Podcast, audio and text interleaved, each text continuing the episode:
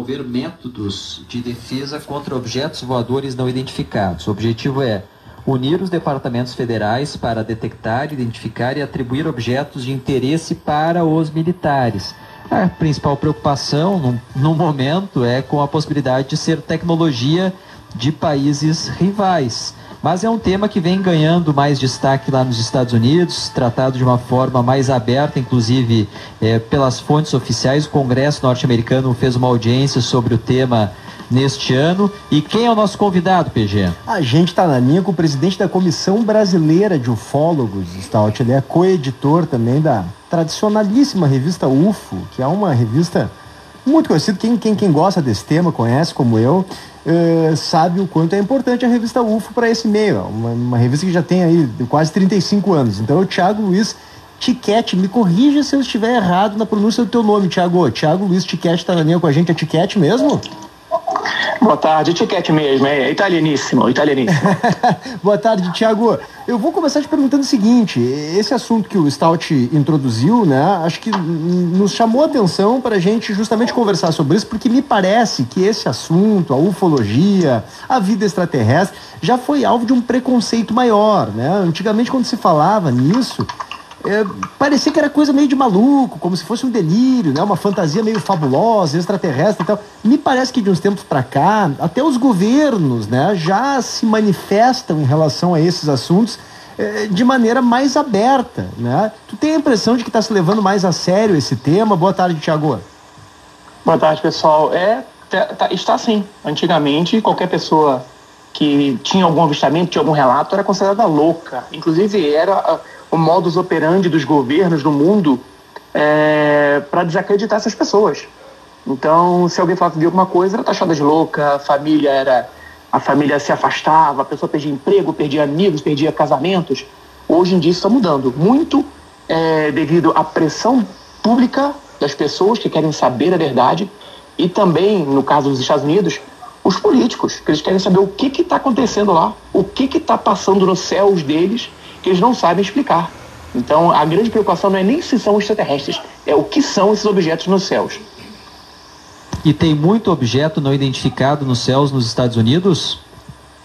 Bastante, né? É, lá a gente tem drones, a gente tem satélites que depois né, vêm a ser identificados, então deixam de ser OVNIs. É, mas lá tem muita coisa. E os Estados Unidos trabalha muito com, com protótipos, com, com aviões é, secretos, protótipos de aviões secretos que a gente não sabe que eles existem, mas eles estão sendo testados.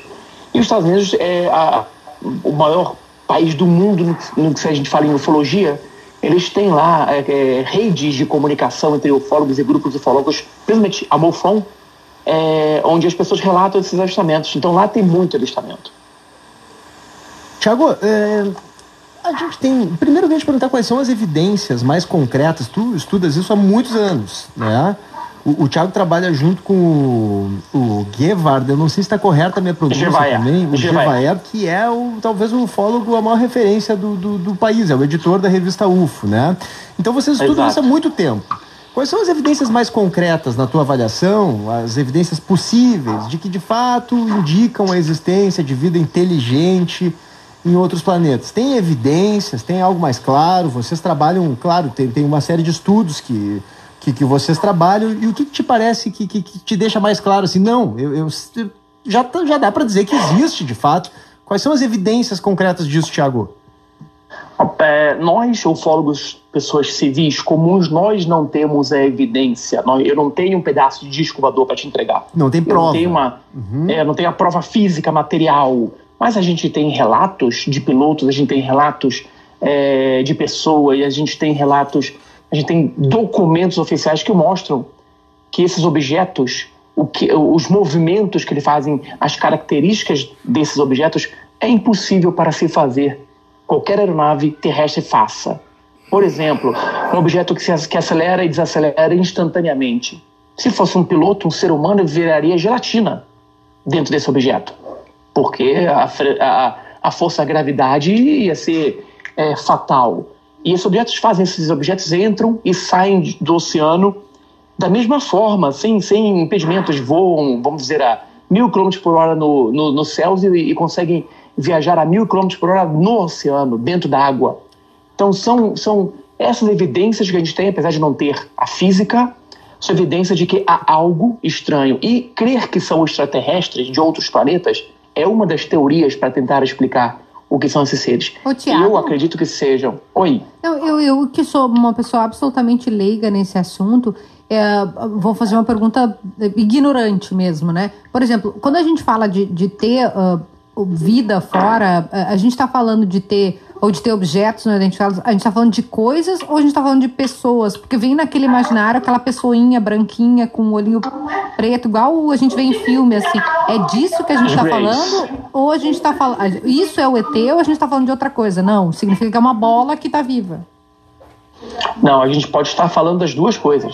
A gente pode estar falando que essa bola seja uh, o aparelho, o aparelho que, ele, que eles viajam pelo, pelo universo, é, como também pode ser um tipo de vida inteligente. Que não necessariamente é, gente... corresponde ao que é uma pessoa. Tipo assim, né? Em, em forma, Sim. não quer dizer que é uma, igual uma pessoa. Sim, exatamente. A gente não tem essa, essa convicção, a gente não tem essa, essa prova da forma que é o ser. Eu escrevi um livro sobre tipologia extraterrestre, que tem 72 tipos de seres, baseados em relatos de testemunhas. E são das mais variadas, desde seres parecidos conosco até seres é, em formato de um cérebro, vamos assim dizer. Então são várias, várias possibilidades que a gente encontra na, na ufologia. É, Thiago, isso é que eu acho interessante. Queria te perguntar. Acho que a pergunta da Kelly é muito boa, porque a representação clássica que a gente conhece do, de, de extraterrestres, né? Mostra esses seres como figuras humanoides, né, Kelly? Que é o bicho com dois braços, com duas. com pernas, talvez não duas, talvez três, mas com cabeça, olhos, boca, né? E, e tem é aqueles isso. GTs que tu mencionou aí brevemente, Tiago, que a gente se convencionou chamar de greys, né? Que são aqueles cinzas, sabe? Que é com, com a cabeça oval, né? Aqueles olhos Aham. pretos Exato. grandes, né? Então, esses ETs humanoides, né? Ou seja, que tem alguma é, semelhança com, com a forma humana, te parece que a possibilidade deles existirem a partir dos relatos elas são razoáveis ou a vida fora da Terra teria principalmente outras formas, outros feitios, outra maneira de manifestação eh, material e de aparência? Se nós formos nos basear no, com o que os cientistas dizem para que, há, que, que em um planeta haja vida como a nossa, água, é, nitrogênio, oxigênio, tudo que tem no nosso planeta, possivelmente o ser que vem naquele planeta vai ser muito parecido com a gente. Só que a gente tem que levar em consideração é que nem tudo, é, nem, nem, nem, tudo que a gente vê aqui no nosso planeta ou que a gente já conhece no universo é uma verdade absoluta. Uhum. A gente pode ter planetas onde seres é, sejam diferentes, não precisam de oxigênio, não precisam de nitrogênio, sejam de outra forma, até corpórea. Então, o que ficou convencionado de seres greys, os cinzas de olhos escuros, é a mesma coisa que ficou convencionado que um OVNI é um objeto extraterrestre e que um OVNI é um disco voador. E nem todos os objetos voadores identificados são em formato discoide. Isso ficou convencionado para a cultura pop mesmo que a gente hoje em dia tem. Mas os relatos mostram que, de fato, esse tipo de manifestação extraterrestre existe, em princípio? Existe. Esse existe, tipo existe. De, de, de, de, extraterrestre com esse tipo de aparência que a gente mencionou aqui. Exato. Isso já é meio pacífico mais... entre vocês, ufólogos, de que existe esses seres são, são os seres que fazem as abduções. São os uhum. relatados pelos abduzidos através de regressão hipnótica, são os seres que fariam essa abdução. Pegariam essa pessoa, levariam para um lugar e fariam exames nelas. Tiago, é, a tecnologia evoluiu muito, né? E esses, é, esses relatos hoje, né? Tudo é muito baseado em relatos, são bastante antigos, né? Mas a tecnologia evoluiu. É, tem, tem casos em que objetos voadores não identificados apareceram nos radares da, do controle aéreo, né? Vários, inclusive aqui no Brasil, é, é registrado pela aeronáutica. É, fora do Brasil também. Mas com toda essa tecnologia que a gente tem, tantas câmeras, uh, por que será que não temos até hoje, apesar de tantos relatos, uma prova que não deixaria dúvida alguma Olha, a minha explicação pode ser até um pouco hilária, é, mas é muito coerente no que eu penso. É, eles simplesmente não querem aparecer para gente. Se quisesse manter um contrato, o contato ou aparecer para gente, já teriam feito. Teriam pousado aí na Pampulha, teriam pousado aqui na esplanada dos ministérios.